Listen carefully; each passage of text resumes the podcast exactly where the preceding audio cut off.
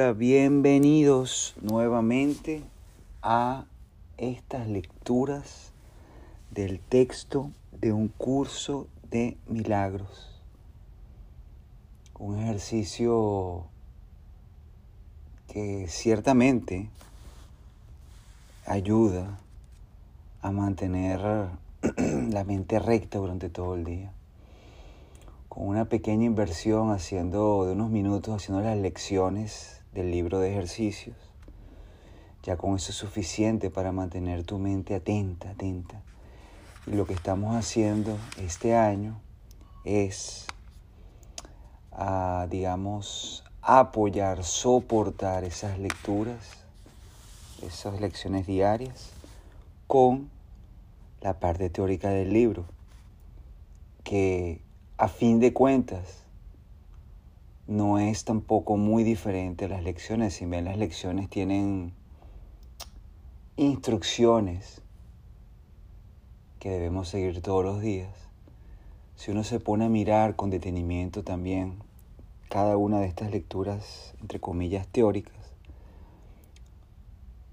por conclusión, todos los ejercicios salen de aquí también. Entonces hay muchas aplicaciones prácticas. Todo, incluso la parte práctica puede salir de la parte teórica. Se usa como apoyo, se usa como soporte, pero realmente se puede usar como uno desee. La verdad solamente puede ser verdad. Y basta con una sola lección del libro de ejercicios para aprender todo el libro. Basta con una sola lectura, una sola sección del texto también para entender todo el libro. Pero la mente funciona de manera, sí, nos gusta la complejidad y está muy bien, no pasa nada. Cada quien aprende de diferentes maneras. Entonces, el hecho de que se nos ponga una idea y la miremos de una manera, después al día siguiente se tome la idea y se mire desde otro ángulo y se pueda mirar el día siguiente desde otro ángulo diferente y así sucesivamente. Todas estas prácticas, estas repeticiones ayudan a mantener, a mantenerte en forma, a mantenerte sano. No basta aunque vayas solamente un día al gimnasio y hagas, no sé, 5 o 6 horas de ejercicio y después no hagas nada en la semana. Es importante mantenerte hacer un poquito todos los días para mantenerte en forma, mantener el cuerpo en forma. Entonces aquí no se trata del cuerpo, aquí se trata de tu mente, de tu pensar. Aquí estamos vigilando, estamos mirando la calidad de los pensamientos que tienes. Si tus pensamientos son de calidad, tu vida va a ser una vida de calidad, de plenitud, una vida de felicidad y en paz. Y de eso se trata. Hoy Estamos, continuamos con el capítulo 4, ya estamos ya finalizando, creo que esta sesión y otra, y ya llegaremos al, capítulo 5. capítulo 4 se llama La ilusión, las ilusiones del ego. Y hoy vamos a mirar dos secciones, creo yo. La sección 5, la ilusión del ego cuerpo, una favorita cuando se dan clases presenciales. La número 6, las, las, perdón, las recompensas de Dios. Entonces, eh, comenzamos con la primera lectura. La ilusión del ego cuerpo. Todas las cosas obran conjuntamente para el bien. En esto no hay excepciones, salvo a juicio del ego. El ego se mantiene extremadamente alerta con respecto a lo que permite llegar hasta la conciencia. Y esa no es la manera en que una mente equilibrada se mantiene ecuánime. El desequilibrio del ego se acentúa aún más porque mantiene su motivación principal oculta de tu conciencia y hace que el control predomine sobre la cordura. El ego tiene todas las razones del mundo para hacer esto. Y de acuerdo con el sistema de pensamiento que le dio origen y al que sirve. puesto que el sano juicio juzgaría irrevocablemente contra él, el ego lo tiene que eliminar en aras de su propia supervivencia. ¿Cómo se come esto? Bueno, fíjense desde la primera ah, oración. Todas las cosas obran conjuntamente para el bien. Es una afirmación. Y en esto no hay excepciones, salvo a juicio del ego. ¿Qué pasa? Que el ego, para mantenerse vivo, obviamente se alimenta del juicio. Enjuicia, enjuicia, enjuicia. Y constantemente está comparando. Eso es lo que hace nuestra mente cuando está alineada con el ego. Es comparar. Entonces ocurre algo, lo compara con algo, va para el pasado y ve esto es bueno, esto es malo, esto me conviene, esto no me conviene. Y así se mantiene. Si uno hace un ejercicio diario por un día yo me voy a decidir no juzgar. Hoy voy a mantener, voy a estar vigilante de mis pensamientos y no voy a juzgar. Voy a mantenerme alerta. No se da cuenta de que al final no pasa nada. Una cosa que ocurre, un acontecimiento, conlleva a otro. Una acción tiene una reacción. Una causa trae un efecto. Esta hace que lleve a otra parte y otra lleve a otra parte. El conjunto de todas ellas es lo que se llama vida. Entonces, todas las cosas obran conjuntamente para el bien, claro. Porque si tú estás alineado con la verdad, ¿qué puede ser el bien sino la misma vida? Si vivir es lo que te quita el sueño, bueno, vive, esa es la vida. Una cosa trae otra y otra lleva a otra y una lleva a otra. Y son experiencias que se van montando una encima de la otra. Entonces si uno no juzga, uno no apela al pasado y puede ver cada experiencia, cada, eh, sí, cada experiencia que vivimos el día a día como algo nuevo, como si fueses un niño, como si fueses un bebé. Cada cosa que miras es algo, wow, ¿qué es esto? Hay un mundo completo de infinitas posibilidades detrás de ella. Entonces el ego es el que no te permite ver eso. Porque el ego, en el ego uno cae en el juicio, enjuiciamos, enjuiciamos, comparamos, comparamos, comparamos y creemos que esto es bueno, que esto es malo, que esto es malo, que esto es bueno, que esto es bueno, malo, malo, bueno, me conviene, no me conviene. Y así va la vida. Y así va la vida, un completo juicio, juicio, juicio tras juicio. Entonces, se nos exhorta aquí en este, primera, en este primer párrafo que simplemente entendamos que todas las cosas obran conjuntamente para el bien, el bien, de un bien universal. ¿Y qué es el bien universal sino la misma vida, la creación, el amor? De eso se trata. Entonces, continuemos, puesto que el, el sano juicio juzgaría irrevocablemente contra él, hablando del ego, el ego no tiene lo tiene que eliminar en áreas de su propia supervivencia, claro. El ego para, el ego para mantenerse vivo, juicio en juicio en juicio. Una de las causas principales del estado de desequilibrio del ego es su falta de discernimiento entre lo que es el cuerpo y lo que son los pensamientos de Dios. Los pensamientos de Dios son inaceptables para el ego porque apuntan claramente al hecho de que Él no existe. Claro, el ego se coloca el primero. El ego es la, digamos, acentuar el yo, el yo por sobre todas las cosas, el yo como creador y eh, mover a Dios fuera de su lugar y colocarse uno mismo, el ego, allí, el yo, como centro del universo. Los pensamientos de Dios son inaceptables para el ego porque apuntan claramente al hecho de que Él no existe. El ego, por lo tanto, lo distorsiona o se niega a aceptarlos, pero no puede hacer que dejen de existir. El ego, por consiguiente, trata de ocultar no solo los impulsos inaceptables del cuerpo, sino también los pensamientos de Dios, ya que ambos suponen una amenaza para él. Dado que lo que básicamente le preocupa es su propia supervivencia ante, cualquier amenaza, el ego los percibe ambos como si fueran lo mismo. Y al percibirlos así, es decir, el pensamiento de Dios con el cuerpo, evita ser aniquilado, como de seguro lo sería en presencia del conocimiento. Entonces se esconde tras la creencia de que, de que eres un cuerpo.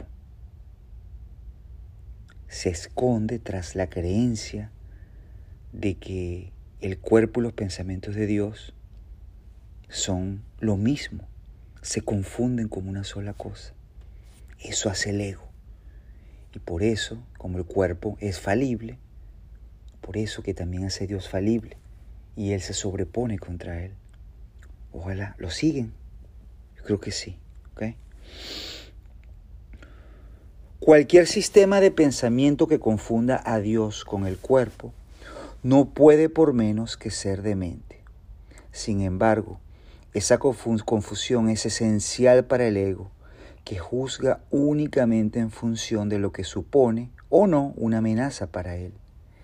En cierto sentido, su temor a Dios es cuando menos lógico, puesto que la idea de Dios hace que el ego se, se desvanezca, pero que le tenga miedo al cuerpo con el que se identifica tan íntimamente no tiene ningún sentido. El cuerpo es el hogar que el ego ha elegido para sí. Esta es la única identificación con la que se siente seguro, ya que la vulnerabilidad del cuerpo es su mejor argumento de que tú no puedes proceder de Dios.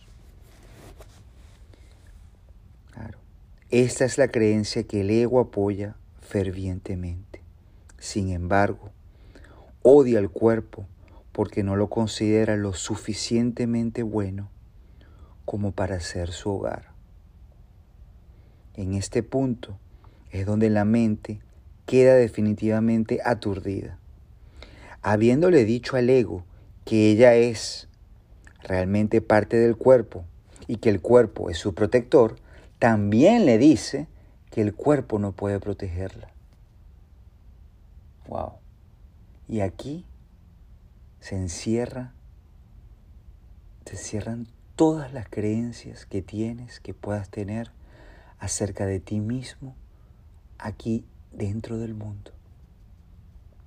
Es una confusión total de niveles, valores.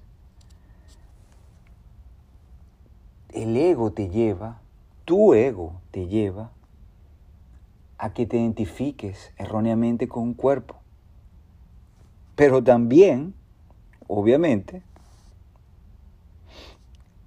tu ego odia el cuerpo. Y también te dice que si te refugias allí, que no te vas a poder proteger tampoco en el cuerpo. O sea, como dicen en el argot popular en, en, en mi país de origen, está frito. No tiene salida. No tiene salida. Y esa es la experiencia que vivimos en el mundo. No hay salida. No hay salida. Evidente. Hagamos lo que hagamos. Vamos a morir. Nos vamos a ir. El cuerpo se va a ir, pero como creo que soy el cuerpo, tengo miedo porque sé que no voy a poder. ¿Y qué hago? Imagínense que estás cayendo de una, montaña, en un volcán y estás atrapado, agarrado así y todo el cuerpo cayendo. Tú tratas y tratas y te montas en una piedra, te montas en otra, tratas de escalar, sabiendo que te vas a caer. Pero la vida diaria se hace eso, eso es lo que es la vida diaria, un luchar para mantenerse vivo. no sabemos si va a ser en 40 años, 50, 60, 70, 80 o puedes llegar hasta 100 años pero sabes que te vas a caer y vives toda la vida en miedo, protegiéndote de lo que sea, sea en base a trabajo, para tener dinero, para poder tener una casa, que, ok, está bien, no lo vamos a criticar, simplemente vamos a mirarlo y entenderlo. Con pólizas de seguros, con, eh, sí, bueno, lo que sea, techo, medicinas, eh, vacunas, medicamentos, protecciones, máscaras, eh, seres humanos, personas que te acompañan también para mantener tu identidad, lo que tú quieras. Estás luchando, luchando para tratar de mantenerte aún, aún allí más tiempo, agarrado en ese precipicio, tratando de escalar un poquito, un poquito más, como que si pudieses llegar a la cima y salvarte. Pero tú sabes, mediante la identificación, al identificarte con un cuerpo, que hagas lo que hagas, vas a caer. Y eso es vivir en el ego. Eso es vivir en el ego. Ese es el mundo, tal como lo vemos.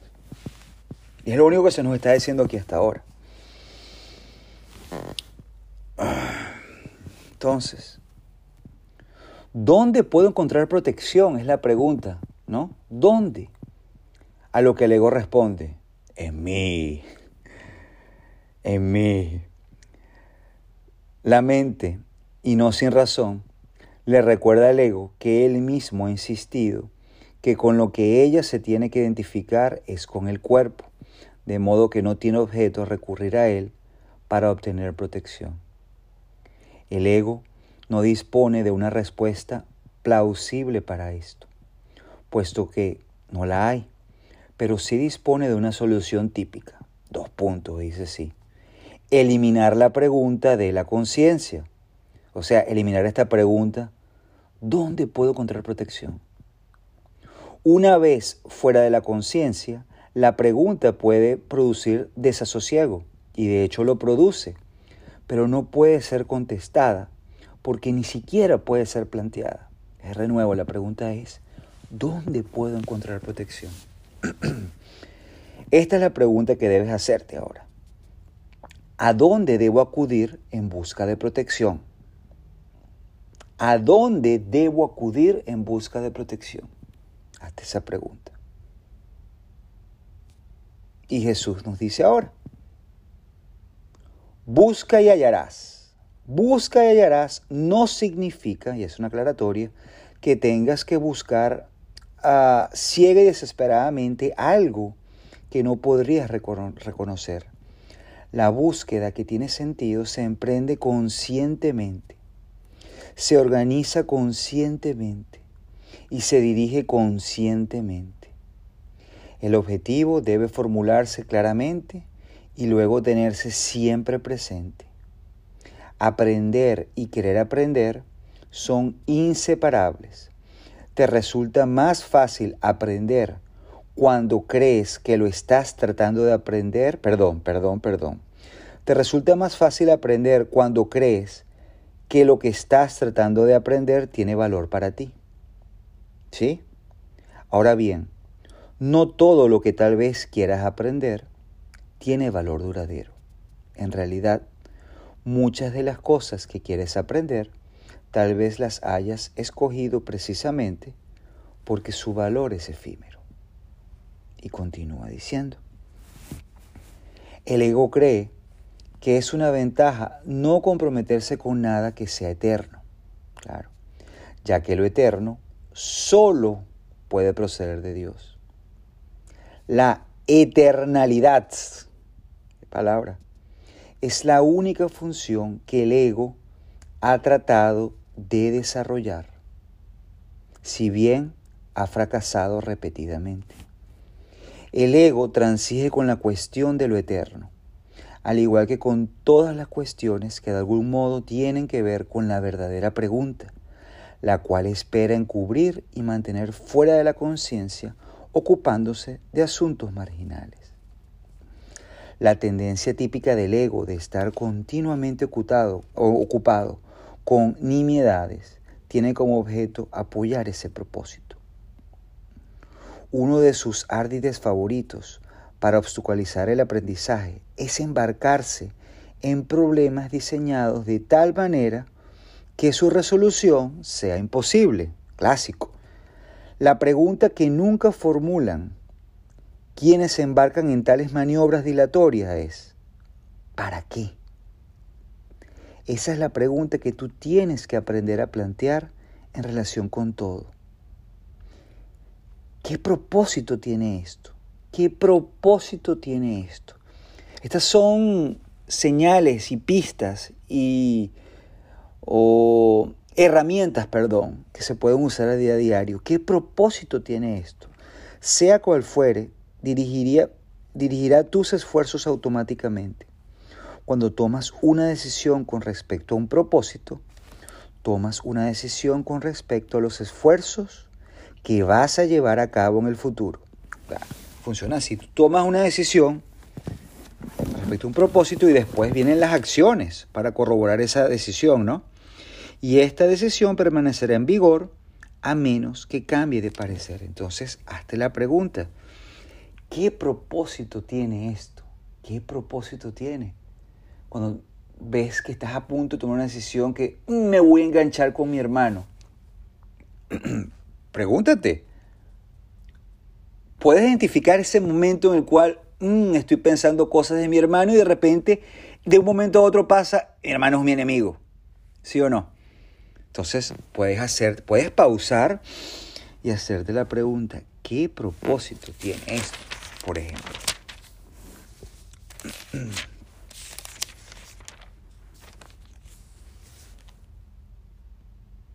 las recompensas de Dios. Continuamos, seguido sin parar. Este, ahora comienza la sección 6. El ego no reconoce el verdadero origen de la amenaza. Y si tú te identificas con el ego, no entenderás la situación tal como es. Lo único que le confiere al ego poder sobre ti es la lealtad que le guardas. Me he referido al ego como si fuera una entidad separada que actúa por su cuenta. Eso lo dice Jesús. Todo, todo, todo lo dice Jesús, obviamente.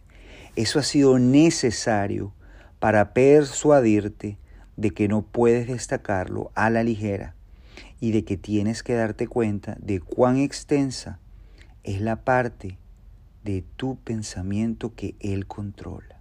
Obviamente el ego no es externo, el ego es tuyo. Sin embargo, no nos podemos detener ahí, pues de lo contrario, no podrías sino pensar que mientras estés aquí o mientras creas estar aquí, estarás en conflicto. El ego no es más que una parte, el ego no es más que una parte de lo que crees acerca de ti. Eso es el ego. Obviamente, está dentro de ti. Tu otra vida ha continuado sin ninguna interrupción y ha sido y será siempre completamente inmune a tus intentos de disociarte de ella. En el proceso de aprender a escapar de las ilusiones, es imprescindible que nunca te olvides de la deuda que tienes con tu hermano. Es la misma deuda que tienes conmigo cuando actúas egoísta, egoístamente, eh, egoístamente con otro, repudias la gracia que esta deuda te ofrece y la percepción santa que produciría. La palabra santa puede usarse aquí porque a medida que aprendes cuán endeudado estás con toda la filiación, la cual me incluye a mí, te aproximas tanto al conocimiento como la percepción lo permite. Mm. La brecha que entonces queda es tan diminuta que el conocimiento puede salvarla y eliminarla para siempre. Entonces, vamos a hacer una pausa porque hemos leído aquí bastantes cosas, por si acaso algo no queda claro. En el proceso de aprender a escapar las ilusiones es imprescindible que nunca te olvides de la deuda que tienes con tu hermano. ¿Ok? Entonces, eh, sí, no se puede obviar jamás al hermano. El hermano, obviamente... Uy, me disculpan, esto es una pequeña interrupción técnica. Así que continuamos donde quedamos. En el proceso de aprender a escapar de las ilusiones, es imprescindible que nunca te olvides de la deuda que tienes con tu hermano.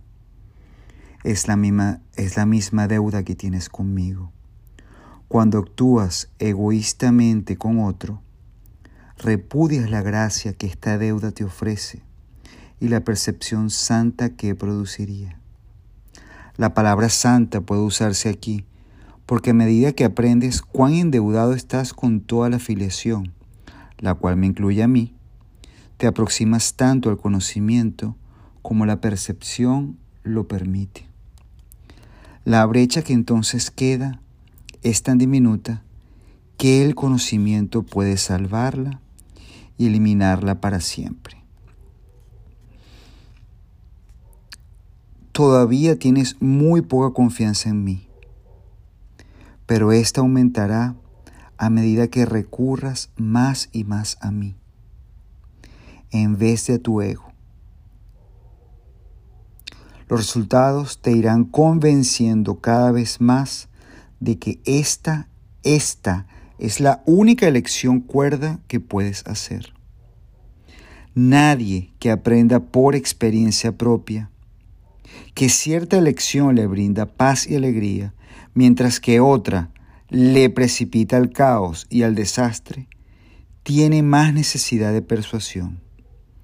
Es más eficaz aprender a base de recompensas que a base de dolor, porque el dolor es una ilusión del ego y no puede producir más que un efecto temporal. Las recompensas de Dios, en cambio, se reconocen inmediatamente como eternas. En el dolor es, ya pasará, no te preocupes, ya el dolor pasará, sana, sana, como dice la canción, colita de rana, si no sanará hoy, sanará mañana. Las experiencias que tienes en la verdad. Cuando respiras y de repente te encuentras en ese instante, en ese nanosegundo que dices, ah, esto es, aquí es. Esas son experiencias que aunque parezcan ínfimas en el tiempo, son eternas y son experiencias que en todo momento puedes volver a vivir cuando lo desees, las puedes volver a traer a tu mente y experimentar, están siempre disponibles para ti, por eso que son eternas, el momento en que tu mente libera de, de una opresión, de una idea, de una creencia falsa. Entonces, las recompensas de Dios, en cambio, se reconocen inmediatamente como eternas, puesto que este reconocimiento lo haces tú y no el ego. El reconocimiento mismo establece que tú y el ego no podéis ser lo mismo. Tal vez creas que ya has aceptado esto, pero aún no estás convencido de ello en absoluto. Prueba de ello es el hecho de que crees que debes escaparte del ego. Sin embargo, no puedes escaparte de él humillándolo, controlándolo o castigándolo. El ego y el espíritu no se conocen. Solo mediante la disociación puede la mente separada mantener vigente la separación. Una vez que ha hecho esto, niega todos los impulsos verdaderamente naturales. No porque el ego sea una cosa separada, sino porque quieres creer que tú lo eres. El ego es un mecanismo para seguir albergando esta creencia, pero sigue siendo únicamente tu decisión de usar tal mecanismo lo que lo perpetúa. ¿Cómo puedes enseñarle a alguien el valor de algo que él mismo ha desechado deliberadamente? Repito la pregunta. ¿Cómo puedes enseñarle a alguien el valor de algo que él mismo ha desechado deliberadamente? Tiene que haberlo desechado porque no le atribuyó ningún valor. Lo único que puedes hacer es mostrarle cuánta infelicidad le causa su ausencia e írselo acercando lentamente para que pueda ver cómo mengua, cómo mengua su infortunio según él se aproxima a ello. Esto le enseña a asociar su infelicidad con la ausencia de lo que desechó y lo opuesto a la infelicidad con su presencia comenzará a desearlo gradualmente a medida que cambie de parecer con respecto a su valor. Te estoy enseñando a que, a que asocies la infelicidad con el ego y la felicidad con el espíritu. Eso es todo lo que nos está haciendo aquí mostrando Jesús. Tú te has enseñado a ti mismo lo contrario. Sigues siendo libre de elegir. Eso jamás se te va a poder eh, quitar. Tu libertad, tu libre albedrío. Más a la vista de las recompensas de Dios. ¿Puedes realmente desear las recompensas del ego? Esa es la pregunta. Si te dan infelicidad, y aquí es importante, si te dan infelicidad, ¿por qué no aceptar otro tipo de recompensas? ¿Por qué no cambiar entonces mi sistema de pensamiento? Entonces, ¿por qué defenderlas? Es la pregunta, ¿por qué defenderlas? Si alguien te viene con una idea, pero mira, ¿por qué no haces esto, esto y esto? Y si tú, y tú simplemente, no, no, no. Pero no, no, no, no, no, simplemente te, te lleva a mantener un estado que realmente no deseas. Entonces, puedes aquí de repente pillarte a ti, ¿dónde está tu mente? ¿Qué, estás buscando? ¿Qué propósito tiene? Como la pregunta que hicimos en la sección anterior que leímos hace un momentico. ¿Qué propósito tiene esto? ¿Cuál es el propósito de mantener este pensamiento vigente en mi vida? ¿Ok? Esta es una pregunta fundamental donde muchos nos caemos, ¿no? Defendemos nuestro, nuestro sistema de pensamiento, nuestras creencias a capa y espada, a pesar que éstas no nos brinden felicidad. Es una locura, ¿no? Pero así ocurre. De momento, la confianza que yo tengo en ti es mayor que la que tú tienes en mí, pero no siempre será así. Tu misión es muy simple, se te pide que vivas de tal forma que demuestres que no eres un ego, y yo no me equivoco al elegir los canales de Dios. El Santísimo comparte mi confianza y acepta mis decisiones con respecto a la expiación, porque mi voluntad nunca está en desacuerdo con la suya. Dije anteriormente que yo estoy a cargo de la expiación esto es así debido únicamente a que completé mi papel en ella como hombre y ahora puedo completarla a través de otros. Los canales que he elegido no pueden fallar porque les prestaré mi fortaleza mientras la suya sea insuficiente. Gracias. Iré contigo al Santísimo y mediante mi percepción él podrá salvar la diminuta brecha.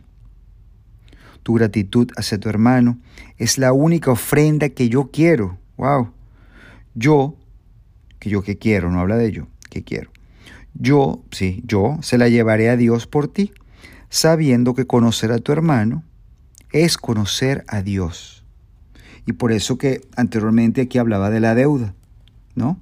Si no entendiste bien lo de la deuda, Está el proceso de aprender a escapar de las ilusiones. Es imprescindible que nunca te olvides de la deuda que tienes con tu hermano, que es la misma deuda que tienes conmigo, dice Jesús. Entonces, tu gratitud hacia tu hermano es la única ofrenda que quiero. Yo se la llevaré a Dios por ti, sabiendo que conocer a tu hermano es conocer a Dios. Conocer a tu hermano. No conocerle por su personalidad, sino conocerle por únicamente lo que es Él. Eres tú, el Santo Hijo de Dios, eres tú mismo. Por eso mismo, entonces es, si le estás agradecido a tu hermano, le estarás agradecido a Dios por lo que Él creó, así de simple. Entonces, qué maravilla, gracias Padre por mis hermanos. Qué afortunado soy de tener a mis hermanos aquí porque gracias a ellos puedo llegar a ti. Gracias a ellos puedo llegar a ser feliz. O sea, ellos son mis salvadores. Entonces, gracias a todos ellos que nos pullan nuestros botones rojos, a todos aquellos que nos dan rabia, a todos aquellos que nos hacen reír o, o lo que sea. Gracias, gracias por estar allí. Mediante tu gratitud, podrás llegar a conocer a tu hermano. Y un momento de verdadero reconocimiento convierte a todo el mundo en tu hermano. Uy, porque cada uno de ellos es hijo de tu Padre. El amor no conquista todas las cosas, pero sí las pone en su debido lugar. Eso es todo. No es de conquistar, es de poner las cosas en su lugar, en el orden a que todo pertenece. Puesto que tú eres el reino de Dios, te puedo conducir de vuelta a tus propias creaciones. Ahora no las reconoces, pero aquello de lo cual te has disociado aún se encuentra ahí. A medida que te acercas a un hermano, te acercas a mí. Y a medida que te alejas de él, la distancia entre tú y yo aumenta. La salvación es una empresa de colaboración. No la pueden emprender con éxitos aquellos que se desvinculan de la afiliación del Padre, del Hijo, porque al hacer eso se desvinculan de mí. Escucha esto, Dios acudirá a ti solo en la medida en que se lo ofrezcas a tus hermanos. Aprende primero de ellos y estarás listo para oír a Dios. Esto se debe a que el amor solo tiene una función. Hermoso. Hermoso. Y de hecho, vamos a continuar para terminar este capítulo. Capítulo, sección 7, perdón. Creación y comunicación. Está claro que si bien el contenido de cualquier ilusión particular del ego es irrelevante, su corrección es más útil dentro de un contexto específico. Las ilusiones del ego son muy concretas, aunque la mente es naturalmente abstracta. Parte de la mente, no obstante, se vuelve concreta al dividirse. La parte concreta cree en el ego porque el ego depende de lo concreto, de lo sólido, de lo físico. El ego es aquella parte de la mente que cree que lo que define tu existencia es la separación. Lo único que el ego percibe es un todo separado, de cosas, todo una cosa con otra, física, esto y aquello, como objetos, desprovisto de las relaciones que presupone el estado de ser. El ego, por lo tanto, está en contra de la comunicación, excepto cuando se utiliza para establecer separación en vez de para abolirla. El sistema de comunicación del ego se basa en su propio sistema de pensamiento, al igual que todo lo demás que él impone. Su comunicación está controlada por la necesidad que tiene de protegerse e interrumpirá la comunicación siempre que se sienta amenazado. Esta interrupción es una reacción hacia una o varias personas determinadas. El carácter específico de la manera de pensar del ego da lugar entonces a generalizaciones falsas que no son realmente abstractas en absoluto.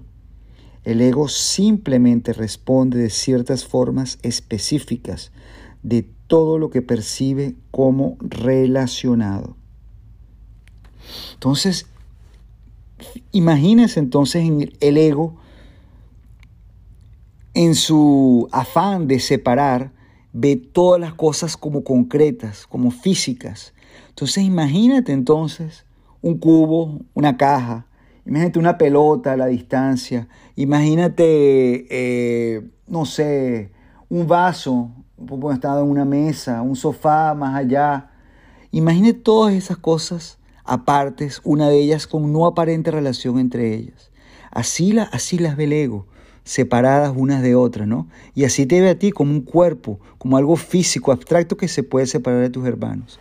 Y aquí es el, es este llamado a que, a que puedas abstraer tu mente, a que dejes de pensar en lo, en lo, en lo físico y puedas verte a ti mismo como un todo que se puede expander hacia la eternidad y se puede, imagínate tú expandiéndote y solapándote, proyectándote también con la expansión de tus hermanos, como si fuese un todo y se vaya abarcando todo. Puedes hacer incluso una meditación, un ejercicio al respecto. Y al hacer eso, todo el supuesto vacío, vacío, espacio vacío o aire o como lo quieras o que está que se ocupa entre el vaso, entre la caja, entre la pelota, entre el sofá que está a la distancia. Todo eso, tu mente, tu ser, perdón, espíritu, lo va ocupando. No solamente el tuyo, sino también el de tus hermanos. Y esto, esto es ser. Esto no se puede explicar en un libro. Esto no lo puedo enseñar yo tampoco. Pero puedes imaginártelo y puedes hacer el ejercicio y puedes llegar allí en tu mente. Y verás como cuando comenzamos en el día de hoy a hacer la lectura de la sección 5, como que todas las cosas están allí por tu bien. Y únicamente la voluntad de Dios es lo que te está ocurriendo aquí.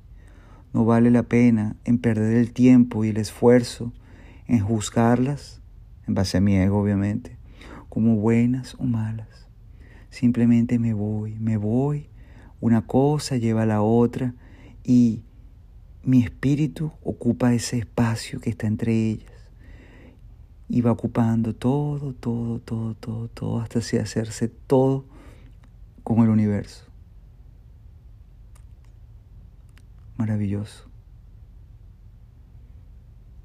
De aquí de lo aparentemente espiritual podemos saltar también a lo, a lo científico, ¿no? Cuando se habla que en el espacio no hay vacío, que una relación completa entre todas las cosas. Se habla que en el espacio existe un sistema vacío, ahorita que no se han eh, descubierto estas redes que unen y conectan una cosa con otra. No estamos hablando de nada diferente, se está hablando exactamente de lo mismo.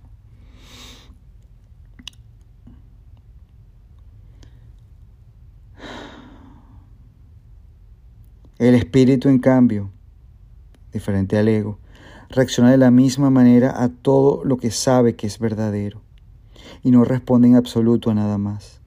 Tampoco hace ningún esfuerzo por establecer lo que es verdad. Él sabe que lo único que es verdad es lo que Dios creó. El Espíritu está en completa y directa comunicación con todos los aspectos de la creación. Aquí donde te estás colando entre todo el supuesto vacío entre todas las cosas. Debido a que está en completa y directa comunicación con su Creador. Esta comunicación es la voluntad de Dios. Creación y comunicación son sinónimos. Gracias. Es lo mismo creación que comunicación. Y por eso es que podemos definir al amor, sí, lo vamos a definir al amor como el estado de completa comunicación. Gracias, Master Teacher. Eso viene de allí, pero es así. Creación y comunicación son sinónimos. Entonces, podemos ver al amor como el estado de perfecta comunicación. Dios creó a cada mente comunicándole su mente y estableciéndola así para siempre como un canal para su mente y su voluntad. Puesto que solo los seres que pertenecen a un mismo orden pueden realmente comunicarse, sus creaciones se comunican naturalmente con Él y como Él. Esta comunicación es perfectamente abstracta, ya que su aplicación es de una calidad universal y no está sujeta a ningún juicio, excepto excepción o alteración. Dios te creó mediante esta comunicación, wow, y para ella. La mente puede distorsionar su propia función, sí, la puede hacer, pero no puede atribuirse a sí misma funciones que no le fueron dadas. Por eso es porque la mente no puede perder del todo la capacidad de comunicarse, y menos mal que es así, aun cuando puede negarse a utilizarla en favor del estado de ser. Tanto la existencia como el estado de ser se basan en la comunicación. Entonces la comunicación, mis santísimos, va a meterse entre todas las brechas que existen en todos esos elementos que vemos separados. Entre ti, entre, entre tu esposo, entre tu esposa, entre tus hijos, entre tu abuelo, tu abuela, tu mamá, tu papá, tu vecino, el señor que camina por la calle, el cartero, el colega, el jefe, ah, el que ayuda en el supermercado, y va colándose, colándose, colándose, colándose. Si no hay separación, si existe una masa, imagínate una masa etérea que cubre todo, no hay, no hay forma de, de enjuiciar. Si todo está unido, si todo está unido en tu mente como un todo, el todo no se puede juzgar. ¿Cómo vas a jugar? Porque no hay separación, no hay nada. ¿Cómo comparar una cosa con otra? Porque todo forma parte de... Cada cosa forma parte de un todo maravilloso. Y ese es el estado de abstracción. Entonces,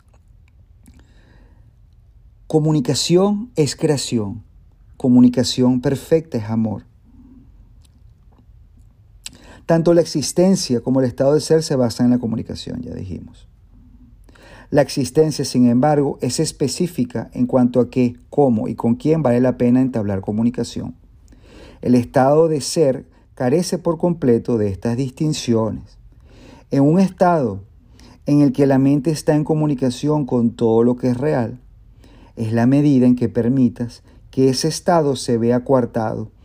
En esa misma medida estarás limitado, limitando la idea que tienes acerca de tu propia realidad, la cual se vuelve totalmente total únicamente cuando reconoces a toda la realidad en el glorioso contexto de la verdadera relación que tienen contigo. Esa es tu realidad. No la profanes ni la rechaces. Es tu verdadero hogar, tu verdadero templo y tu verdadero ser. Y por eso es, amores, que puedes estar incluso en comunicación perfecta con los seres que amas, a pesar que no estén aquí contigo a pesar que tengas a tu madre viviendo en México y tú estés, no sé, en los Estados Unidos, por ejemplo, puedes compartir, puedes darle más amor y puedes disfrutar también más del amor de tu madre y de tu padre, estando en perfecta comunión con tu ser con tu Padre, en este estado de abstracción de tu mente. estado meditativo, si quisiese llamarse de esa manera. Sí, se puede llamar de esa manera, claro que sí. A veces estamos en una fiesta con todos nuestros amigos y estamos todos reunidos hablando una cosa, hablando una cosa, allá y acá, allá y acá. Y realmente no estamos, no estamos en nada, estamos únicamente, simplemente proyectando nuestra, nuestra nuestro ego, nuestra, nuestra personalidad y cada quien defendiéndolo hablando en una conversación de una cosa u otra. Y eso no es estar en nada. Puedes estar más y amarlos más y también deleitarte más de todo su amor estando en, estando en perfecta comunicación con tu ser. Allí puedes amarlos de verdad. Los cuerpos recuerden que no se comunican. Las mentes sí se pueden comunicar. No te quiere decir, no, esto no quiere decir que vayas a estar metido en tu casa todo el tiempo, aislado, obviamente que no. Pero es para ejemplificar el poder de tu mente y a dónde quieres llegar. A ese estado de abstracción, donde no hay separación, no hay una cosa que es diferente a la otra, sino que todas están integradas en una misma idea de amor, una idea de creación. Aquí no hay ninguna religión, aquí tampoco no hay ninguna ciencia, Aquí vamos más allá de lo que se puede explicar y lo que se haya explicado. Y puedes llegar allí con tu mente. Gracias, qué hermosura. Dios que abarca todo lo que existe, creó seres que lo tienen todo individualmente, pero, si quieren, pero que quieren compartirlo para sí, incrementar su gozo. Y por eso es que nos reunimos a veces. Por eso es que nos reunimos, repito. Dios que abarca todo lo que existe, Creo seres que lo tienen todo individualmente, pero que quieren compartirlo para así incrementar su gozo. Gracias, Padre. Y este es el verdadero sentido de la unión de los hermanos. ¿Para qué nos reunimos? Es para incrementar nuestro gozo, para incrementar nuestro gozo. Vamos a hablar entonces de, reuniones sociales. ¿Para qué nos reunimos? Para compartir. ¿Para qué? Para incrementar nuestro gozo. ¿Por qué nos reunimos en un grupo de espiritual o de grupo de curso de milagros o de que qué? Para darnos golpes de pecho. No, no es para darnos golpes de pecho, sino juntos para incrementar nuestro gozo. Unos vienen, obviamente, con la necesidad de, de, de, buscar ayuda y la encontrarán y la encuentran en cualquier de este tipo de, grupos, ¿no? Y después que la encuentran, uno se sigue reuniendo igual, o puedes seguir leyendo, como estamos haciendo ahorita. ¿Para qué? Para mantener tu mente en forma. ¿Y qué? Y para mantenerte gozando, mantenerte disfrutando. Así como estoy gozando en este momento con ustedes, mis amores. Gracias. Nada real puede incrementarse excepto compartiéndolo. Por eso es por lo que Dios te creó a ti. La abstracción, de nuevo hablando, hablamos, hablamos de la abstracción divina, se deleita compartiendo. Eso es lo que significa la creación. Las preguntas, ¿qué? ¿Cómo? ¿Y con quién? Son irrelevantes toda vez que la verdadera creación lo da todo, ya que solo puede crear a semejanza propia. Recuerda que la diferencia que hay entre tener y ser en la existencia, en el reino no existe. Recuerda que la diferencia que hay entre tener y ser en la existencia, aquí en el mundo, tener y ser, en el reino no existe. Es lo mismo. En el estado de ser, la mente siempre lo da todo. Como en este momento, los estoy amando a todos ustedes.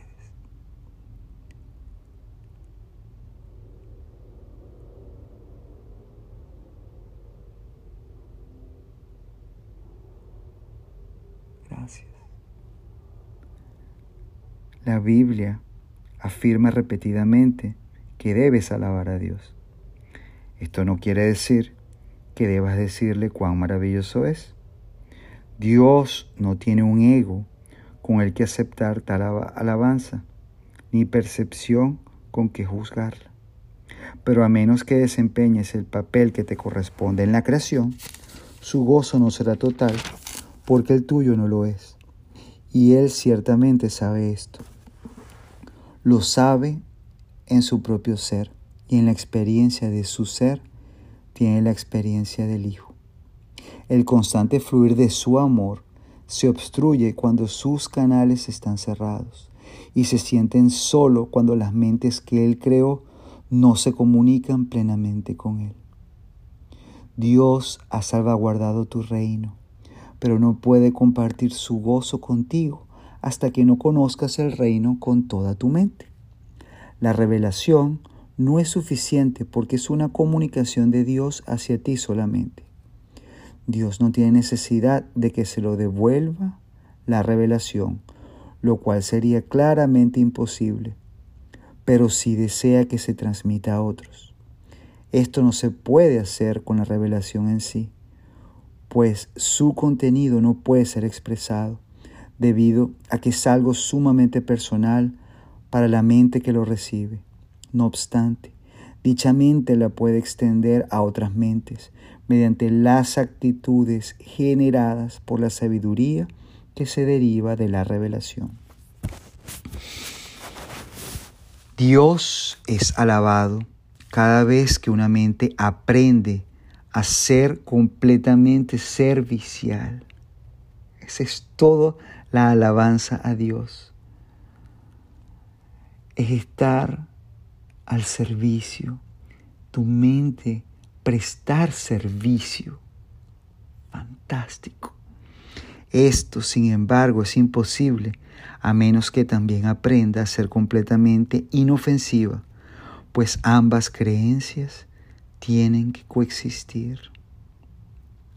Los que son verdaderamente serviciales son a su vez invulnerables porque no protegen a su ego y por lo tanto nada puedes hacerles ermitaño.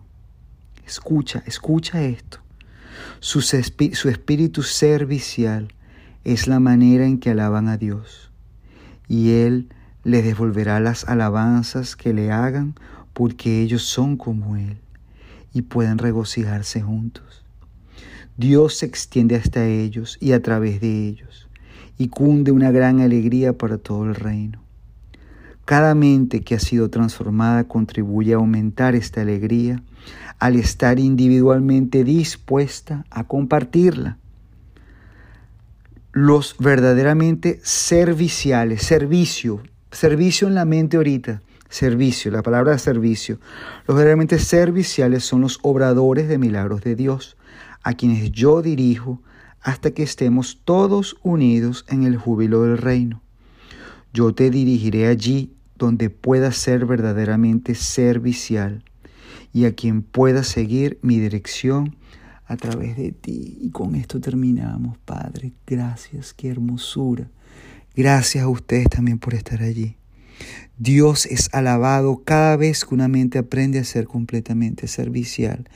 Y el servicio, mis amores, es algo sumamente importante. Esto se puede reflejar por eso que aunque en el trabajo que tanto a veces ah, detestas, si tú te enfocas en prestar un servicio, puedes conseguir allí la salvación, puedes conseguir allí todo el gozo del mundo. Simplemente presta el servicio, presta el servicio, sin mirar por un momento a que te den de vuelta, sin mirar a juzgar a nadie, con una mente, como dice aquí Jesús, inofensiva. Entrégate al servicio. Cuidar a tus padres si tienes que estar en esa situación. Cuidar a tus hijos. Estás prestando un servicio. Tienes que limpiar los baños. Estás prestando un servicio. Tienes que quitar la maleza del, del jardín, el monte que crece. Estás prestando un servicio. Tienes que, lo que sea, estás siempre prestando el servicio en una mente inofensiva. Y de esa manera se alaba a Dios, prestando servicio a quién? A tus hermanos, a tus hermanos. Y todo eso que le estás dando a ellos es todo, todo eso que te estás dando a ti mismo. Dar es lo mismo que recibir lección del libro de ejercicios número, se me olvidó. Así. Muchísimas gracias. ¿Quién dijo que el texto es una parte teórica y aburrida? Es hermoso. Es hermoso y aquí te puedes ir y llegar a donde tienes que llegar, al único lugar donde debes llegar, a la verdad. Gracias. Feliz día.